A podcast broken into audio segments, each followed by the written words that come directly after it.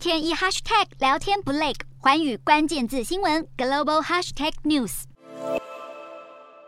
巨大的爆炸威力让行人被震倒在地，紧接着他赶紧起身，拔腿狂奔。还有人选择跳进湖水中求自保。这是乌克兰克列缅丘格市一家购物中心附近公园拍下的景象。这家购物中心二十七号遭到俄罗斯飞弹攻击，当时里面大约有一千人，也因此造成了多人死伤。联合国安全理事会为此召开紧急会议。乌克兰总统泽伦斯基透过视讯向各国代表喊话，表示俄罗斯应该被列入支持恐怖主义国家，同时呼吁各国代表将俄国逐出联合国。但俄国坚称飞弹击中的是武器库，还说乌克兰当局只要下令全国放下武器投降就能结束战争。而俄罗斯在安理会拥有否决权，可以保护自己不受各国提案制裁影响。同时，俄国代表还反向泽伦斯基，批评他利用安理会进行公关活动，目的是为了获得更多西方武器。不过，俄罗斯这种死鸭子嘴硬的态度，连俄国寡头都看不下去了。俄罗斯铝业大亨德里帕斯卡认为，乌俄战争是不会有任何赢家，并强调俄罗斯会为这些行动付出经济代价。但他的发言相当谨慎，避免直接批评俄国总统普丁。